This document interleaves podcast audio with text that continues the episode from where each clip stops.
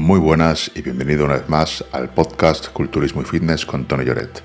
En este podcast vamos a hablar de entrenamiento, nutrición y suplementación con objetivos de ganar masa muscular o perder grasa. Yo soy Tony Lloret y llevo más de 10 años asesorando a todo tipo de atletas con objetivos de ganar fuerza, ganar masa muscular o perder grasa. Si te interesa ese tema y quieres profundizar, tienes a tu disposición la membresía del club en la que por menos de 30 céntimos al día tienes acceso a todos mis cursos y rutinas, además de la formación del club. Es una formación de más de 100 horas en la que explico absolutamente todo lo que sé, cómo llevar tu preparación en cuanto a entrenamiento, dieta y suplementación, ya sea para ganar fuerza, masa muscular o perder grasa. Accede a todo mi contenido y a las clases semanales en directo desde www.tonyjoret.club. Y ahora vamos con el podcast de hoy. Muchísimas gracias por estar aquí un día más. Hoy vamos a hablar de la variabilidad de la frecuencia cardíaca. Vamos a ver este marcador, cómo nos puede ayudar a conocer nuestro estado, conocer nuestra recuperación y en qué medida es importante que lo usemos. Antes, como siempre, vamos a responder todas las preguntas que tengáis y luego vamos a pasar directamente a lo que sería la clase. Toyo, ¿qué opinas de las dominadas como ejercicio para espalda?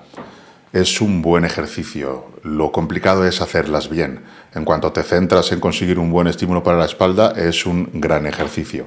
El mayor problema es ese, que muchas veces queremos simplemente repeticiones y no le damos un estímulo correcto, pero si es una buena técnica la que realizas, es un buen ejercicio que sea mejor o peor va a depender, como digo, de la técnica. Si tu técnica es mala, entonces el ratio estímulo-fatiga ya va a ir muy enfocado a la fatiga porque estás activando mucha musculatura, muchos grupos y realmente el estímulo localizado no se está generando. Pero si tu técnica es buena y priorizas un buen estímulo frente a simplemente conseguir más repeticiones, está muy bien. A mí es un ejercicio que me gusta mandar porque de alguna manera motiva también al atleta a superarse, a meter más repeticiones y aunque el ratio estímulo-fatiga no sea el más adecuado para un atleta promedio que no tiene que hacer mm, frecuencia 2 o no tiene que hacer demasiadas sesiones a la semana o dos sesiones al día, no va a haber ningún problema. Si tuvieras muchísima, muchísimo volumen, sería un ejercicio que quitaría porque genera mucha fatiga. Si yo tuviera una rutina en la que tuviera que entrenar 8 días a la semana, ocho sesiones a la semana, algunos días doble sesión, ese ejercicio lo quitaría por otro que fuese mm, con un mejor ratio estímulo-fatiga más localizado.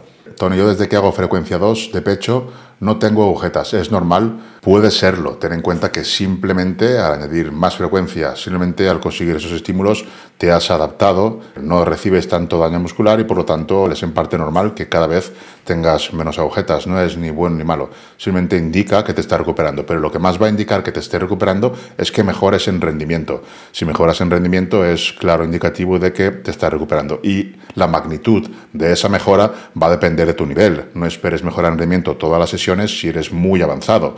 La magnitud de la mejora dependerá del nivel. Si eres intermedio, pues quizás sí mejores todas las sesiones. Que no tengas agujetas no es mal síntoma ni nada por el estilo. Simplemente hay ejercicios que dan más, dan menos y conforme te adaptas a ese estímulo vas a recibir cada vez menos agujetas. No es malo, incluso puede ser bueno o buena señal. A partir de cierta edad, más de 45, se complica la pérdida de grasa. Puede ser que llegado a un punto el gasto calórico basal se reduzca relativamente, quizá por temas hormonales. Desde lo que yo sé, no. Quizás cuando eres muy, muy, un adulto bastante mayor, quizás algo, pero no tan sencillo como a 45 o 50 o 60 que tengas más dificultad. Otra cosa es que vas a tener más dificultad en lo que es la recuperación. Y ahí sí que vas a tener un problema porque si no recuperas con calorías bajas, no vas a poder mantener esa masa muscular. Pero la pérdida de grasa se va a dar igual, incluso al tener menos colágeno en la piel, puede que incluso tengas como la piel más fina y se te vea más definido. No lo veo un problema eso. Sergio, siento que me suponen mucha menos fatiga las dominadas que los remos en máquina Hammer. No entiendo por qué, aún haciendo con lastre, será porque estoy muy adaptado a las dominadas quizás.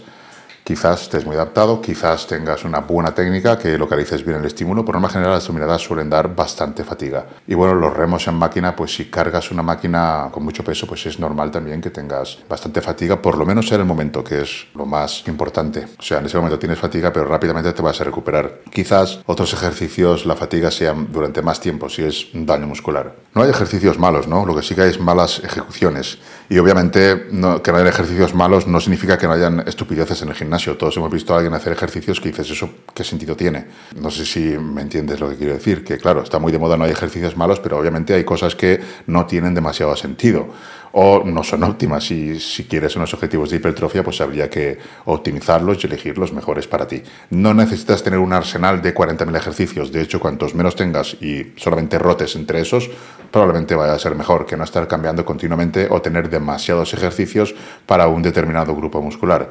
Vamos a ir con la clase de hoy, la variabilidad de la frecuencia cardíaca. Como decía, es un buen indicativo, es un buen sistema para medir la recuperación de un atleta o de nosotros mismos. La variabilidad de la frecuencia cardíaca en un estado normal, en una persona normal, puede cambiar entre 20 milisegundos y 200 milisegundos. Va a depender de muchos factores, como por ejemplo la edad, el sexo, la forma física que tenga esa persona, la genética, esto es muy relevante, hay una amplia variabilidad. Vamos a ver exactamente en qué consiste esto y cómo se calcula y en qué nos tenemos que fijar realmente.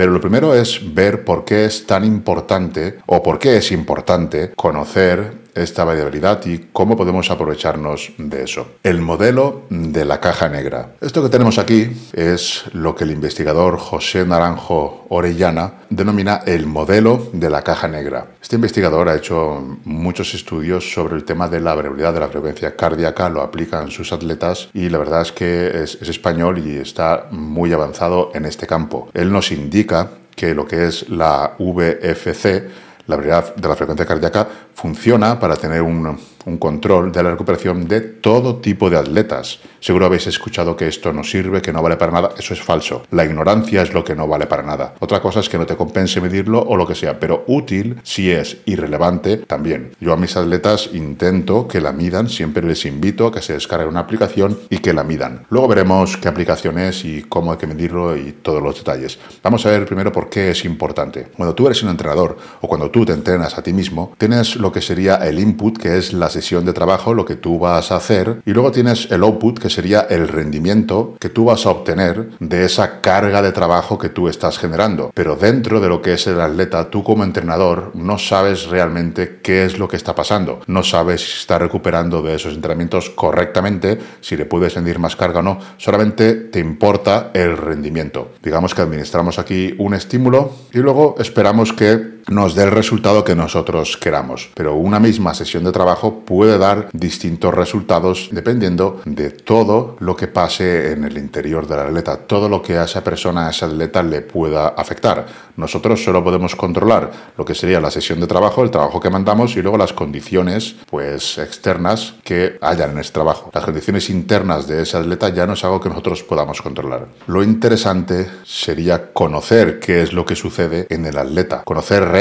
cómo está su recuperación. Nosotros hacemos el input, que sería la carga externa, es lo que mandamos o lo que realizamos como entrenamiento, y luego, después de pasar por lo que el atleta procesa y se consigue adaptar a ese trabajo, tenemos un rendimiento. Si el atleta no se consigue adaptar al trabajo que estamos haciendo, que estamos realizando, pues el rendimiento va a empeorar, no va a haber esa recuperación, la carga interna digamos que es elevada y por lo tanto no nos vamos a recuperar. Necesitamos saber qué es lo que sucede aquí y esto va a ser diferente para cada uno de los atletas. Van a haber muchos factores que van a interferir. Tenemos por ejemplo la fatiga, la motivación de ese atleta, esto es muy importante también. El estrés que esté tolerando o que tenga y cualquier patología o enfermedad por la que esté pasando. Digamos que conocemos la carga externa y luego vemos lo que sería el rendimiento, pero realmente la carga interna necesitaríamos conocerla o por lo menos tener alguna noción de por dónde va y es algo bastante más complejo. El atleta nos puede decir cómo se siente, sensaciones y muchas cosas, pero realmente datos objetivos, que es aquí donde voy, es más complicado de conseguirlos. Tendríamos que hacer analíticas para ver determinados marcadores o usar métodos como la variabilidad de la frecuencia cardíaca. Serían datos objetivos. Tenemos los datos que no son objetivos, que sería por ejemplo cómo se siente el RPE, el RIR, pero objetivos es muy difícil conseguirlos. Tendríamos que utilizar, como digo, estas herramientas.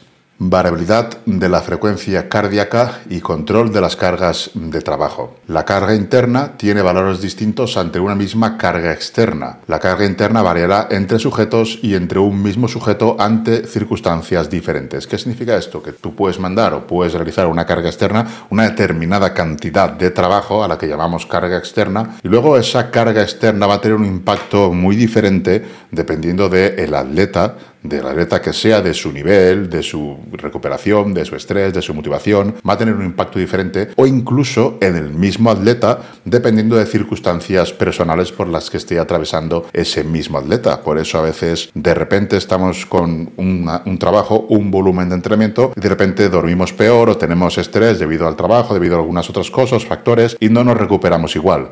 Y una condición de estrés donde el sistema simpático está más activado va a ser muy difícil que consigamos sintetizar proteína, va a ser muy difícil que consigamos ganar masa muscular porque el cuerpo, el organismo va a tener otras prioridades. Por eso es importante conocer nuestro estado de recuperación en cuanto a la variabilidad de la frecuencia cardíaca y saber que estamos más o menos en un estado óptimo, que no estamos sujetos a una sobreactivación del sistema nervioso simpático y por lo tanto que nuestra recuperación está siendo favorable. La carga externa está claro que es inamovible. Tú haces esto, pues eso es lo que estás tolerando. Se puede medir fácilmente. Lo difícil de medir es la carga interna. Tenemos que la carga interna podemos medirla con marcadores biológicos. Se pueden ver los perfiles de CK y de urea o el cociente de testosterona cortisol. Hay más marcadores, pero estos digamos que son algunos de los que cita este investigador, por ejemplo. Esta clase me baso mucho en sus estudios. Tenemos también medidas subjetivas, como por ejemplo el RPE y el RIR, la motivación y el estado antes y después de entrenar. Estas medidas son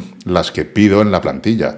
El RP y el RIR tienes que anotarlos. Bueno, el RIR en este caso es lo que anotamos y la motivación siempre se pone, en cada día también está en la plantilla. Igual que el estado de antes de entrenar y después. Esto es algo de los que nos da bastantes pistas para ver si nos estamos recuperando de los entrenamientos. Si vamos con un estado para entrenar decaído, sin ganas, sin motivación, pues eh, muy probablemente sea que nos estemos excediendo de los entrenamientos o que hayan otros factores que nos impidan centrarnos en los entrenamientos y nos estén influyendo de alguna manera. Pero hay que tener en cuenta y hay que asegurarse de que ese estado de excesiva fatiga antes de entrenar que no sea porque no te estás recuperando los entrenamientos. Igual que al salir, al salir del entrenamiento, tienes que salir cansado con sensación de haber trabajado de vez en cuando o en alguna ocasión tienes que salir destrozado después de una sesión de piernas, pero no tiene que ser la tónica entrar y salir todos los días destrozado, a no ser que luego tengas una capacidad de recuperación o unas condiciones para recuperarte muy buenas, o sea, que no hagas prácticamente demasiadas cosas en el día y que tengas una relajación total,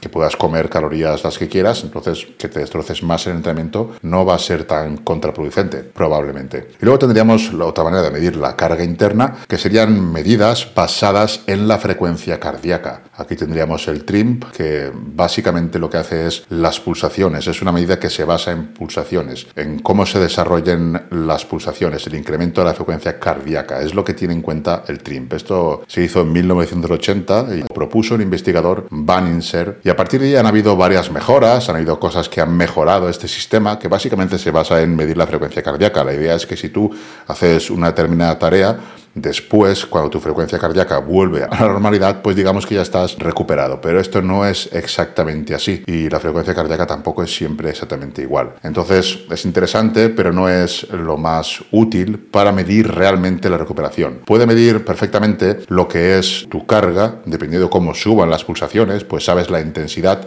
a la que estás trabajando. En ese aspecto sí sería útil, pero como medir medición de la recuperación no sería útil. Ahí sería útil la variabilidad de la frecuencia cardíaca. Esto nos permitiría obtener datos de la forma en que se da la recuperación. Es muy similar a lo que serían marcadores biológicos. Son datos objetivos. No es que yo diga, ay, es que no tengo motivación, es que no, no, no. estos son datos objetivos que realmente a nivel fisiológico pues es lo que hay. Si tienes la prioridad de la frecuencia cardíaca muy baja, pues el sistema simpático está muy activado y eso no es algo que nos interese. Yo siempre recomiendo usar esta aplicación, usar la prioridad de la frecuencia cardíaca. Hay gente que está en contra, pero es como si estás en contra de usar el RIR. Es, es un sistema más que tú tienes para determinar, para ver la intensidad, para medirla. Y esto además es totalmente objetivo. Otra cosa es que quieras que te diga cuándo entrenar y cuándo no. No funciona así. Luego veremos exactamente cómo funciona. Sergio, ¿nuestro cuerpo percibe la carga externa más o menos pesada en función de la cadencia o siempre lo percibe como el mismo peso? Por ejemplo, mover 100 kilogramos en espalda haciendo Aquí carga externa nos referimos a trabajo, no estamos hablando de una carga en kilos ni nada de eso. Estamos hablando de trabajo. Por ejemplo, si haces una sesión de entrenamiento de una hora es una carga y si haces una sesión de hora y media es otra carga. Nos referimos al trabajo total y esto va también para otros atletas de resistencia. No estamos hablando de, kilos y cosas así, no tiene nada que ver. Igual que la carga interna, tú puedes tener una carga interna muy elevada simplemente por, por hacer una carrera, por andar en bici cuatro horas. Eso también sería una carga interna elevada y realmente en cuanto a carga de kilos no no has hecho mucho. Se refiere a ese en el entrenamiento. Si te interesa ese tema y quieres profundizar, tienes a tu disposición la membresía del club, en la que por menos de 30 céntimos al día tienes acceso a todos mis cursos y rutinas, además de la formación del club. Es una formación de más de 100 horas en la que explico absolutamente todo lo que sé, cómo llevar tu preparación en cuanto a entrenamiento, dieta y suplementación, ya sea para ganar fuerza, masa muscular o perder grasa. Accede a todo mi contenido y a las clases semanales en directo desde www.tonyloret.club. Vamos a ver los conceptos básicos de cómo funciona la variabilidad de la frecuencia cardíaca. Esto sería un, fragmento de un electrocardiograma y aquí tenemos los intervalos RR o NN. Esto es un latido y aquí tenemos otro latido. El tiempo entre latidos nunca es constante, presenta una variación entre latidos. Esto es lo que se conoce como variabilidad de la frecuencia cardíaca. ¿Qué significa esto? Que cuando medimos las pulsaciones vemos que tenemos 60 latidos en un minuto, 80, 75, las que sean, ¿no? Y pensamos que entre latidos siempre, siempre va igual, siempre el tiempo es el mismo, pero no es exactamente así. Hay una diferencia en milisegundos entre latidos y dependiendo de la activación del sistema nervioso simpático va a haber menos diferencia o más. Esto es lo que mide la variabilidad de la frecuencia cardíaca, por eso es mucho más preciso que simplemente lo que serían los intervalos RR. También tenemos que tener en cuenta que la recuperación del sistema nervioso parasimpático, o sea, cuando ya estamos relajados, estamos recuperados, se va a dar conforme esa variabilidad de la frecuencia cardíaca aumenta. O sea, que los latidos se den muy, muy, muy similares a una misma mm, sin variabilidad de la frecuencia cardíaca, no es, digamos, lo más óptimo de cara a conseguir una buena recuperación. De hecho, cuanto más tranquilo estás, cuando el sistema parasimpático es predominante, hay un cierto grado de variabilidad entre los latidos, que no son exactos cada segundo uno, sino que hay milisegundos de diferencia. Pero estamos hablando de milisegundos, tampoco es que sea una variación demasiado grande, pero ya los sistemas que tenemos son capaces de detectarlos muy bien. Tenemos aquí, hemos visto antes lo que sería un electrocardiograma, y aquí vemos que la lista ordenada de los tiempos entre latidos, expresados en milisegundos, es una serie de tiempo y su representación gráfica sería tacograma. Esto tendríamos un tacograma y aquí vemos ya lo que sería la representación gráfica de lo que sucede entre los latidos. Un milisegundo serían 0,001 segundos o lo que es lo mismo, mil milisegundos serían un segundo. Estamos hablando que una variabilidad de la frecuencia cardíaca normal sería entre 20 milisegundos y entre 200 milisegundos. Por lo tanto, no es demasiado, sobre todo en condiciones normales. 200 milisegundos, aunque se pueda, ya empieza a ser bastante. Aquí la, variabilidad de la frecuencia cardíaca, lo que se encarga de tenerla, de que haya bastante, es el sistema parasimpático. Cuanto más activado está, más variabilidad hay entre latidos. Sin embargo, cuando, cuando el sistema simpático está más activado, hay menos variabilidad entre latidos. Digamos que son más, más ecuánimes los latidos. Métodos de medición de la variabilidad de la frecuencia cardíaca.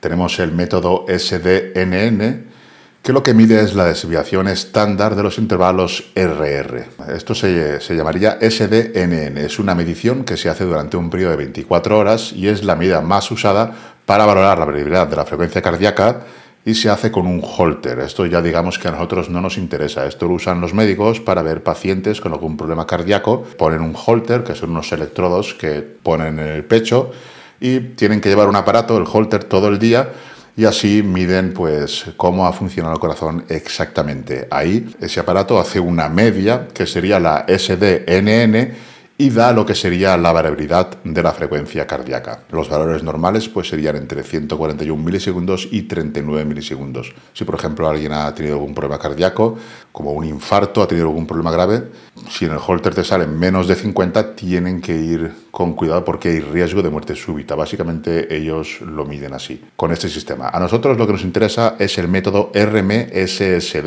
que es un parámetro que nos informa de las variaciones que se producen entre los intervalos RR en un determinado espacio corto de tiempo. Digamos que el método SDNN se usa durante 24 horas con un holter y este, el método RMSSD, lo que hace es calcularte cuál es la variabilidad en milisegundos de un espacio corto de tiempo, que puede ser un minuto, pueden ser dos o pueden ser cinco.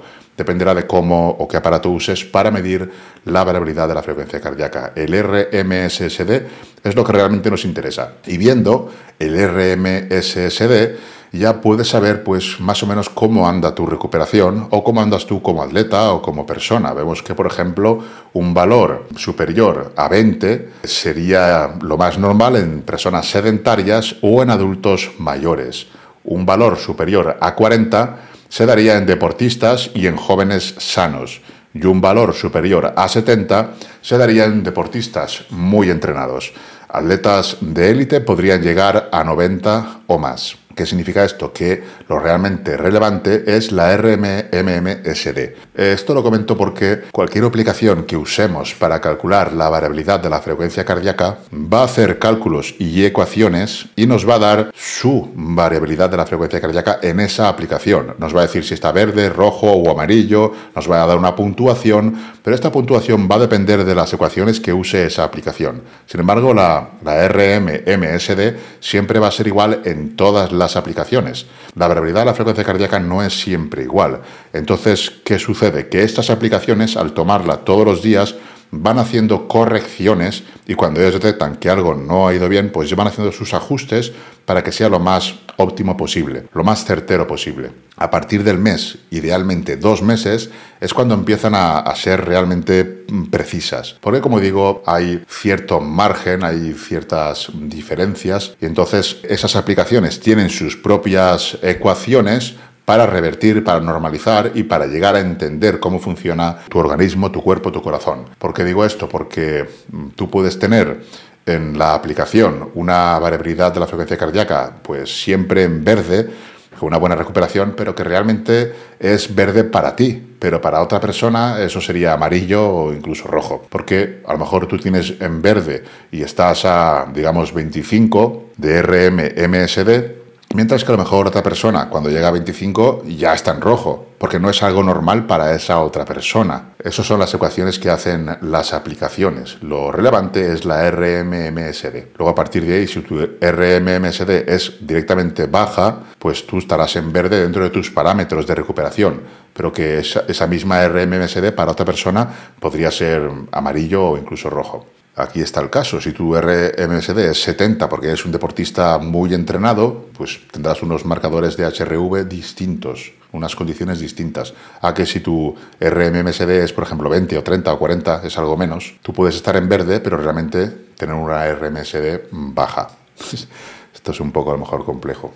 Todo esto viene para entender de dónde sale la variabilidad de la frecuencia cardíaca y para entender realmente cómo se puede utilizar. ¿Alguno habéis, eh, utilizáis la, variabilidad de la frecuencia cardíaca? ¿Utilizáis alguna aplicación?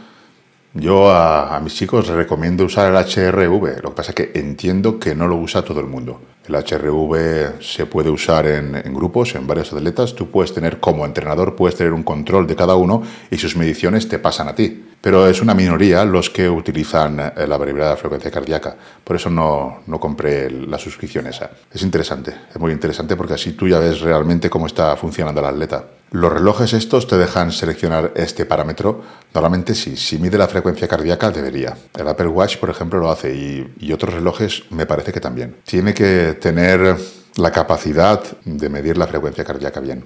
Vamos a ver la utilidad de la VFC en el deporte. Durante el ejercicio aumenta la frecuencia cardíaca y se reduce la variabilidad de la frecuencia cardíaca. La variabilidad de la frecuencia tarda mucho más en recuperarse valores basales que lo que sería la frecuencia de la frecuencia cardíaca. Es lo que comentaba antes, la frecuencia cardíaca se altera, pero luego cuando descansas a los pocos minutos ya vuelve a su ritmo normal, pero realmente no estás recuperado. Ahí es donde la variabilidad de la frecuencia cardíaca nos dice realmente el nivel de recuperación que tú tienes. En este caso habría que hacer la prueba, habría que medir la variabilidad de la frecuencia cardíaca post-entrenamiento. Luego veremos cómo se debería hacer para ver realmente en qué punto empezamos a recuperar, aunque no es necesario. Para nosotros, para nuestros objetivos, con hacerlo una vez al día será suficiente. Luego veremos por qué. Tenemos que una carga de entrenamiento produce una reducción en la modulación parasimpática y genera una situación de estrés con clara prevalencia de la rama simpática.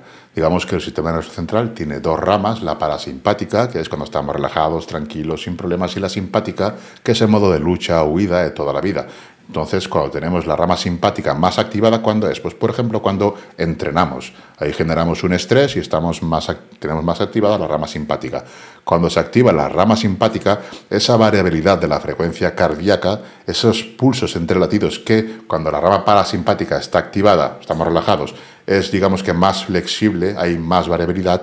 Cuando estamos con la rama simpática activada hay mucha menos variabilidad. Entonces el punto en que nos vamos recuperando de esa situación, de, de esa rama simpática, va aumentando la variabilidad y cuanto más aumentada esté para nosotros, para cada uno de nosotros, entonces mejor estaremos recuperados y nuestro HRV, nuestra VFC, va a salir más alta en este tipo de aplicaciones. Tenemos que el equilibrio simpático-parasimpático dependerá por una parte de la intensidad, duración y características de la carga externa y por otra de, la forma en la que cada sujeto asimile y responda a esa carga externa en un momento concreto. Quiere decir esto que el equilibrio entre la rama simpática y parasimpática depende de la intensidad y de la carga externa, o sea, del trabajo que tú estés realizando, pero también de tu genética, del sujeto en sí, de la capacidad que tiene de recuperación y también de ese mismo sujeto, cómo esté realmente, cómo esté asimilando esa carga interna. Tenemos que para una misma carga externa, los cambios en el equilibrio simpático y parasimpático y sobre todo en la forma en la que estos cambios regresan a la normalidad durante la recuperación,